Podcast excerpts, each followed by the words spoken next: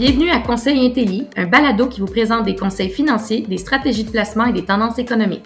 Je m'appelle Taina Chalifou, je suis votre hôte pour ce balado et aujourd'hui, nous allons parler de la façon dont vos émotions peuvent parfois vous mener sur la mauvaise voie en investissant. Aussi, nous allons parler de la façon dont le fait de ne pas tenir compte de votre instinct pourrait en fait vous rapporter. Investir notre argent est très différent de l'épargne pour constituer une réserve pour les temps difficiles ou réaliser des objectifs à court terme. Pourquoi investissons-nous notre argent durement gagné? Ma question peut sembler ridicule, mais on doit vraiment y réfléchir lorsqu'on décide d'investir.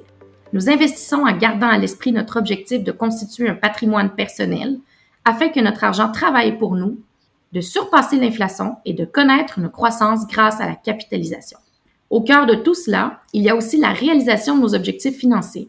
Les placements ne sont toutefois pas faciles, même pour les investisseurs chevronnés.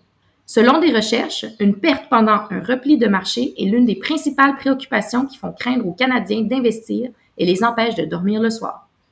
Cela est en grande partie attribuable à l'incidence de nos émotions sur le comportement de placement et non au cycle haussier et baissier du marché. En réalité, nos émotions peuvent l'emporter sur notre réflexion rationnelle et faire en sorte que l'on s'éloigne des valeurs et des objectifs initiaux de notre plan de placement. Ces comportements de placement purement émotionnels sont plus courants que ce qu'on pense. Ils sont tellement courants qu'ils font maintenant l'objet d'un domaine d'étude, la psychologie de l'investisseur. Si vous faites une recherche rapide sur Google, vous pourrez voir que la psychologie de l'investisseur est l'étude des facteurs émotionnels et connectifs qui influencent le processus décisionnel des investisseurs. Il s'agit des facteurs mentaux et émotionnels qui peuvent influencer le processus décisionnel d'un investisseur au moment d'effectuer des placements. Quel est le lien entre ce concept et l'investisseur canadien?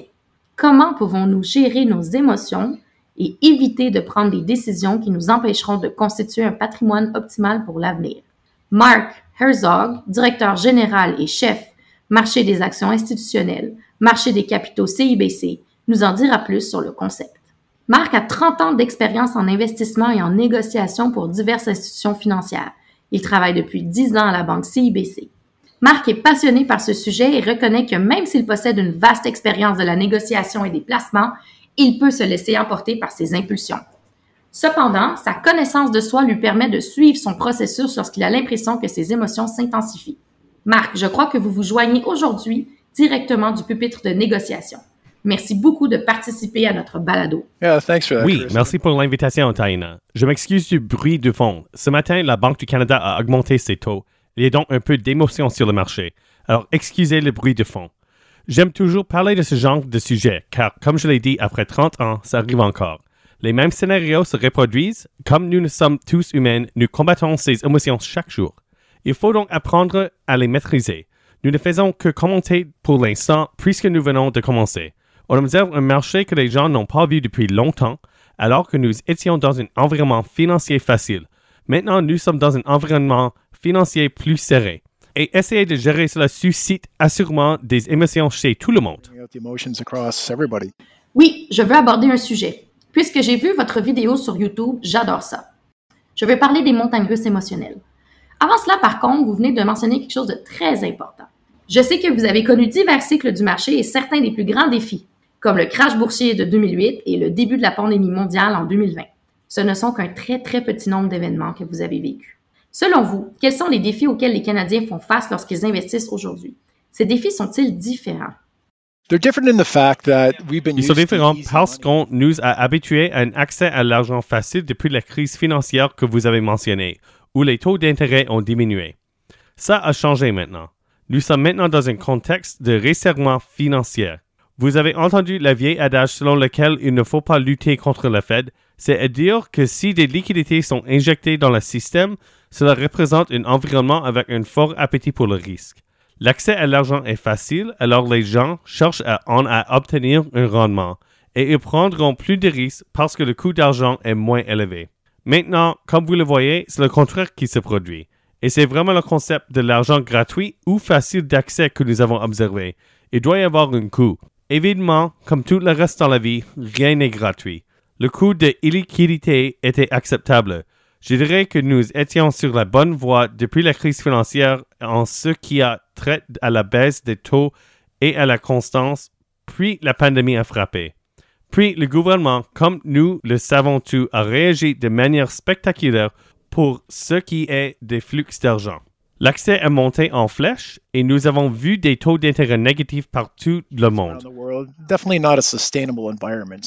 Et ce n'était certainement pas un environnement durable. Maintenant que l'euphorie est en train de s'étromper, nous devons revenir à un équilibre normal et à ce que cela signifie avec le resserrement de la Fed et le retour à la normale des taux. La cible de la Fed est environ 2% pour l'inflation. Je dirais que je pense que cet objectif a été inventé par le Fed en raison de son environnement d'accès facile à l'argent. Je dirais que quelque chose comme 3% ou 3,5% si on regarde historiquement est plutôt un niveau où la situation pourrait se stabiliser. Jusqu'à maintenant, c'est ce que l'on voit, avec une baisse facile du taux d'inflation, mais maintenant les choses deviennent un peu plus difficiles. Pour cette raison, nous continuons de voir la Banque du Canada prendre des mesures.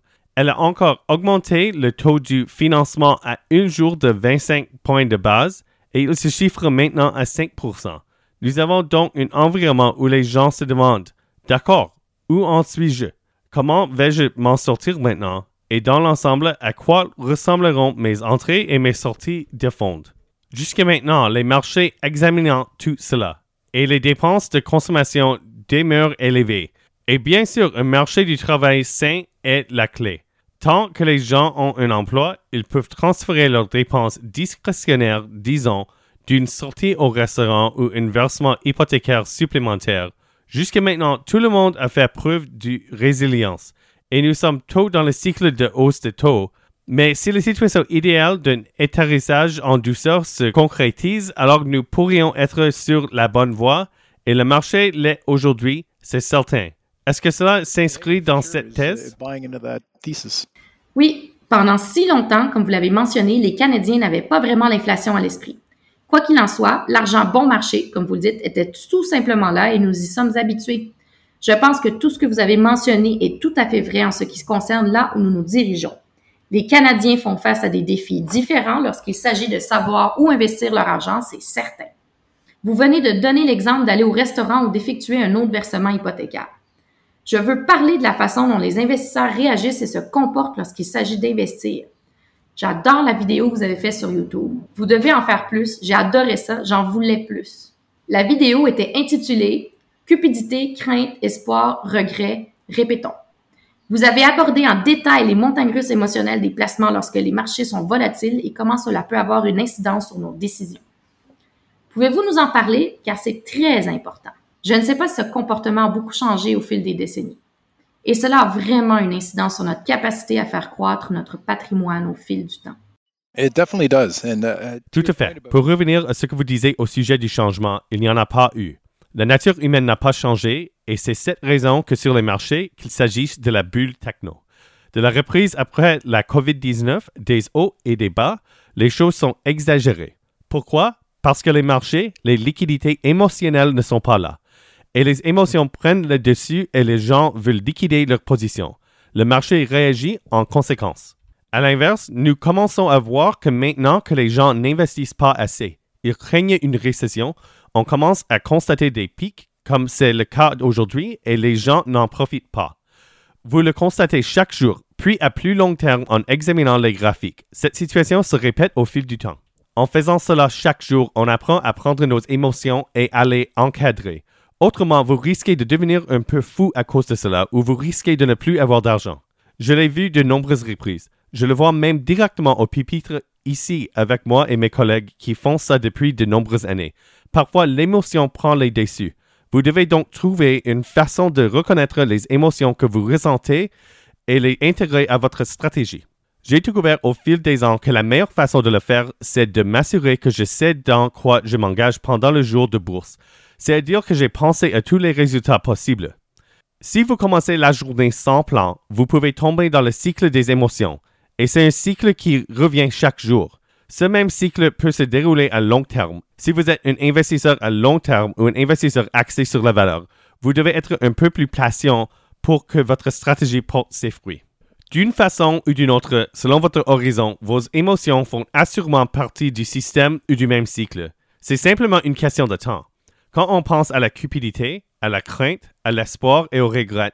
La cupidité et la crainte peuvent se manifester de nombreuses façons. Vous vous levez le matin, vous voyez le marché monter et vous assurez peu de placements. Vous vous dites, je dois investir, je ne veux pas rien manquer. Vous n'arrivez pas vraiment avec un plan, vous intégrez simplement le marché et vous disant que vous ne voulez pas manquer le bateau. Tout augmente et vous prenez une décision alors que vous n'avez pas vraiment réfléchi à votre stratégie.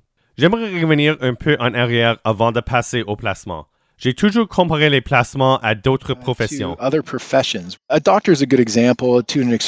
Un médecin est un bon exemple, à l'extrême.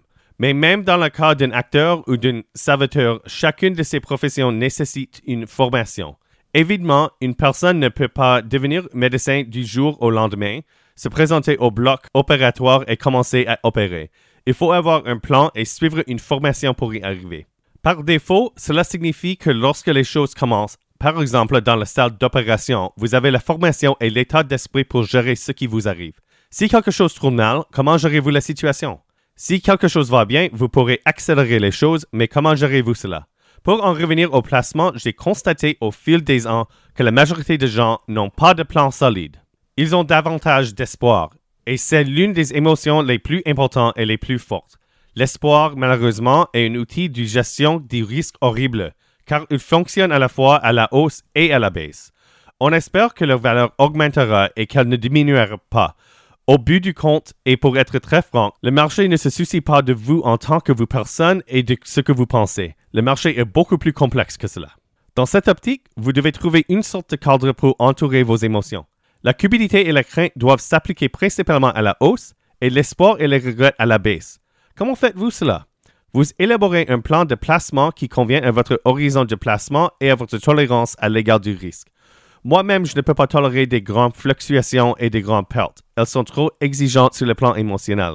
Si quelque chose a diminué de 50%, il faut le doubler simplement pour revenir à une seuil de rentabilité. Je ne veux jamais me mettre dans cette situation. C'est horrible sur le plan mental et pour cette position, c'est horrible. Mais ça vous touche aussi pour les prochaines opérations. Cette opération vous a tellement affecté psychologiquement que vous agissez de façon plus timide pour votre prochaine opération. Lorsqu'une occasion se présente, votre ancienne position vous préoccupe encore trop. Ce qui compte vraiment, c'est ce qui vous rend à l'aise avec votre argent. Certaines personnes, comme Warren Buffett, achètent à bas prix, puis gardent la position pendant 10 ans. Mais cela signifie-t-il qu'il n'a pas de stratégie de gestion du risque? Bien sûr que non. Sa gestion du risque est différente que la mienne. Il effectuait des opérations parfois intrajournalières ou quotidiennes. Pour faire une parenthèse, je dirais que pour toutes ces choses, deux conseils qui m'ont le plus aidé sont de chercher les meilleurs négociateurs. Et par les négociateurs, je veux dire des gens qui pensent à plus court terme et de voir ce qu'ils ont en commun. Il y a une liste de choses qu'ils ont en commun et qui vous aide à maîtriser uh, toutes vos émotions. Vous avez parlé de quelque chose de très percutant. Ce n'est pas tout le monde qui négocie au quotidien. De nombreux particuliers et Canadiens cherchent des façons d'investir leur argent au fil du temps et peuvent effectuer des opérations moins fréquentes. Mais je pense qu'au fond, vous avez mentionné l'établissement d'un plan de placement. Quels sont les objectifs pour lesquels vous investissez? De plus, quelle est votre tolérance à l'égard du risque? Comme vous l'avez mentionné, pouvez-vous accepter une baisse de 50% La plupart des Canadiens ne peuvent pas. Quel est votre plan de placement? Pendant combien de temps investissez-vous votre argent? Quel est l'objectif et pourquoi investissez-vous? Il sera beaucoup plus facile de respecter votre plan. Lorsque vous investissez pour la croissance et la constitution d'un patrimoine, vous vous exposez au marché à toute sa volatilité, peu importe votre profil de risque, ce que vous avez mentionné. Quelle est la meilleure façon de planifier pour préserver le capital lorsque vous vous concentrez vraiment sur la croissance? Vous l'avez mentionné dans votre vidéo et j'aimerais que vous en parliez davantage. Uh, Quelle est la meilleure façon de commencer? Pour ce qui est de mon approche, je dirais que la croissance et l'élan sont indissociables. Au cœur de la question, pourquoi est-ce que j'achète une action? Je veux que sa valeur augmente. D'accord, alors comment puis-je savoir si des actions augmenteront? Au but du compte, c'est impossible à savoir. Toutefois, historiquement, je peux examiner plusieurs facteurs différents qui font en sorte qu'il est probable que l'action augmente à court terme. Quels sont ces facteurs? Encore fois, vous cherchez un processus que vous pouvez répéter de façon rentable au fil du temps en respectant votre cadre de gestion du risque. C'est le fondement de tout plan de négociation à court ou à long terme. Pour ma part, quelques facteurs entrent en jeu. Comme un simple indicateur, encore une fois, pour revenir à ce que certains des plus grands investisseurs ont utilisé, comme une moyenne mobile sur 200 jours et à la pente de cette moyenne mobile. Si le titre est inférieur à cette moyenne mobile sur 200 jours et qu'il va vers le bas, alors il y a de fortes chances que nous soyons encore dans un cycle où il y a beaucoup de résistance à l'égard du titre. Il faudra un certain temps avant que le titre se redresse vraiment. C'est une façon simpliste de voir des choses. Que vous soyez un investisseur ou un négociateur, il faut toujours un processus reproductible au fil du temps. Puis, il y a ce que j'appelle la piège de négociateur par rapport aux investisseurs. Vous achetez un titre parce que vous pensez que sa valeur va augmenter, mais elle baisse immédiatement de 5%. Vous vous dites, eh bien, c'est une baisse de 5%, je ne vais pas vendre maintenant. Puis, il y a une baisse de 10%, je ne vais pas vendre, j'y crois encore à long terme. C'est quelque chose qu'il faut déterminer avant de faire l'opération. Si vous perdez 2% à 3%, il suffit de gagner 2% à 3% à votre prochaine opération pour atteindre le seuil de rentabilité. Si votre placement baisse encore, disons, de 10%, comme je l'ai mentionné, il vous faudra une hausse de 12% avec une baisse de 50%. Vous devez doubler votre argent. Même si vous êtes un investisseur à long terme, si vous croyez vraiment en cette entreprise, pourquoi le marché n'a-t-il pas la même opinion de vous? Tout le monde a une opinion, mais la seule qui compte, c'est le marché.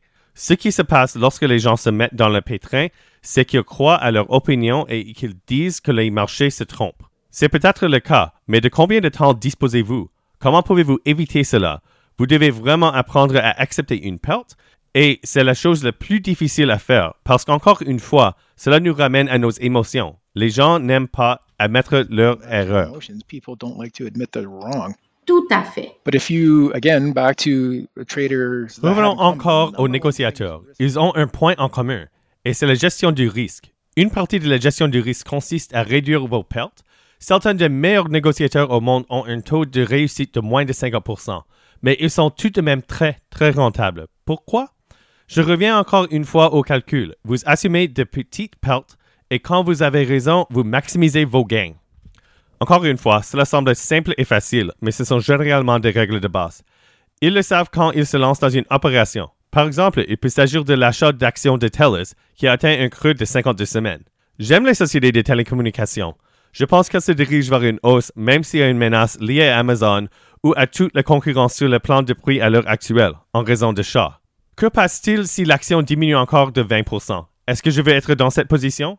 Est-ce que je suis à l'aise avec ça? Je pense qu'au cours des dix prochaines années, on verra une hausse. Il s'agit donc de faire l'introspection de maîtriser ses émotions à la hausse et à la baisse. Ce que vous essayez de faire, que pouvez-vous tolérer sur le plan de la gestion du risque?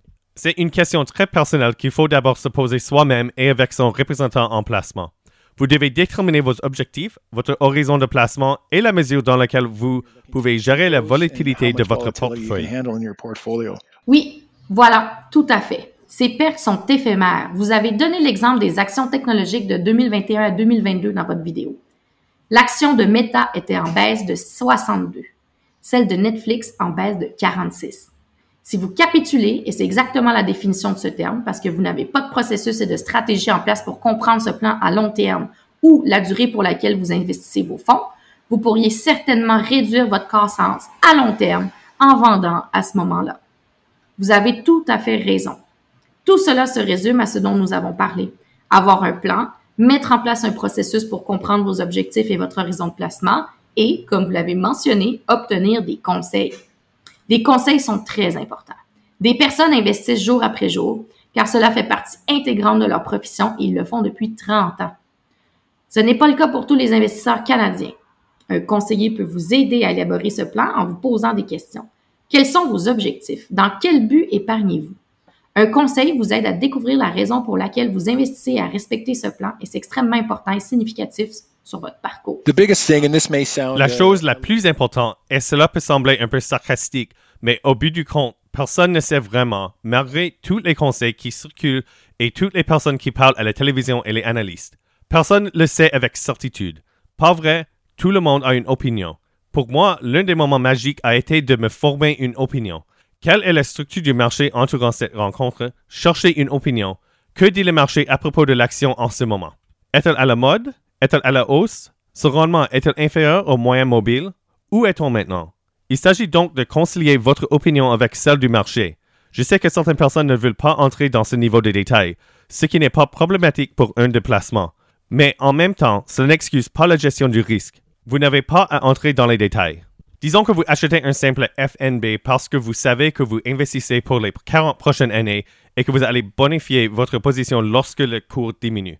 C'est logique. Vous avez mentionné les actions technologiques qui présentent beaucoup plus de risques que les FNB à grande échelle, soit des risques d'action unique, des risques opérationnels et des risques d'exécution. La proportion de votre portefeuille est-elle adéquate? Est-ce que 50% de votre portefeuille ou 5%? Cela permet de restreindre les pertes. Vous devez vraiment examiner ce que vous contrôlez, c'est-à-dire la taille de votre position, le prix d'acquisition et votre plafond et votre plancher pour les gains et des pertes. Contrôlez seulement que ce que vous pouvez contrôler. Établissez un plan parce qu'il y a tellement de choses que vous ne pouvez pas contrôler. Encore une fois, comme je l'ai mentionné, et cela s'applique à tous les renseignements que j'assimile chaque jour, je me dis littéralement que personne ne le sait avec certitude. Comment puis-je vivre avec le fait que je n'ai pas de certitude? C'est grâce à la gestion du risque et au domaine que j'admets que je me trompe. J'attends ensuite le prochain environnement. Pour ce qui est de l'autre partie, encore une fois, il s'agit davantage de la synchronisation avec le marché. C'est certainement plus de la négociation pour moi. Parfois, la meilleure façon d'effectuer des opérations, c'est de ne pas en faire ou de rester hors du marché. C'est en raison de mes critères de négociation. Imaginez que rien ne correspond à mes critères, je ne vais pas faire d'opération car c'est mon critère de négociation. Cela m'a aussi aidé pendant les bases à traverser des moments difficiles, comme la pandémie du COVID-19, où les marchés n'ont pas respecté mes critères. Je n'investissais donc pas. Au fil du temps, j'ai donc développé cette approche en examinant continuellement des exemples et de recherche des points communs. Par exemple, si les marchés sont inférieurs à la moyenne sur 200 jours, quel secteur se porte bien et quel secteur ne se porte pas bien? Je peux parler pendant des heures des différentes approches et stratégies, mais le fait est qu'il existe une stratégie et que le développer est le facteur le plus important de la gestion du risque pour la constitution du patrimoine à long terme. Oui, c'est essentiellement votre plan. Nous avons beaucoup parlé aujourd'hui de la façon de devenir un investisseur résilient, de garder vos émotions à l'écart et de rester sur la bonne voie. Vous nous avez donné d'excellents conseils. Ce que j'entends le plus souvent, c'est qu'il faut avoir une stratégie, d'établir des objectifs, d'avoir un plan de placement, de suivre un processus rigoureux et de ne pas s'en écarter. Bon nombre de ces éléments vous aideront à renforcer la résilience dont vous avez besoin pour investir. Marc, merci beaucoup d'avoir participé au balado aujourd'hui. Y a-t-il d'autres vidéos YouTube à l'horizon? Oh, I don't know. I think my face is built for oh, je ne sais pas. Je pense que mon visage est fait pour la radio. Je veux faire plus de balado. J'aimerais ajouter une dernière chose. Regardez vos propres opérations. Par exemple, si quelque chose va bien ou quelque chose tourne mal, retournez en arrière et examinez l'opération. Voyez pourquoi. Avez-vous fait l'opération au mauvais moment? Avez-vous mal anticipé le marché? Intégrez ensuite votre conclusion à vos autres recherches. C'était un autre grand moment de révélation pour moi aussi. Revenir en arrière et revoir mes anciennes opérations pour voir comment je pouvais m'améliorer et voir si je faisais souvent les mêmes erreurs. Revenir en arrière vous aide vraiment à aller de l'avant. C'est la même chose que lorsque vous faites un test de mathématiques. Vous voyez vos erreurs, vous devez revenir en arrière et voir comment vous pouvez bien faire les choses. Encore une fois, en ce qui concerne les placements, les gens ont des émotions et ne font pas leur devoir autant qu'ils devraient. Ils sont très optimistes. Si vous retournez en arrière et examinez les points communs de vos dix dernières opérations, vous verrez des éléments que vous pouvez améliorer. Oui, absolument. Excellent point vous devriez revoir votre plan. À l'avenir, quels éléments voulez-vous modifier et quelles sont les choses que vous voulez garder? C'est très important de le faire. Merci encore, Marc. J'ai beaucoup aimé la conversation d'aujourd'hui. On parle beaucoup d'investissement émotionnel. On en parle dans des articles et des recherches en ce qui a trait à la façon dont nous bâtissons notre patrimoine au fil du temps. Merci encore d'avoir été des nôtres aujourd'hui. Merci beaucoup, Taina. Bonne santé et bonne richesse, tout le monde. Merci, vous aussi. Comme nous en avons discuté aujourd'hui, les placements sont un élément fondamental de la constitution d'un patrimoine pour l'avenir. Il faut être conscient de ses émotions, les maîtriser et déployer des efforts soutenus pour suivre un plan visant à atteindre des objectifs financiers pour l'avenir. Merci d'avoir écouté cet épisode du Balado Conseil Intelli. Pour vous assurer de ne jamais manquer un épisode, abonnez-vous ou suivez-nous sur votre plateforme de balado favorite et consultez notre site cibc.com conseil intelli pour obtenir plus de conseils. Je vous remercie d'avoir été des.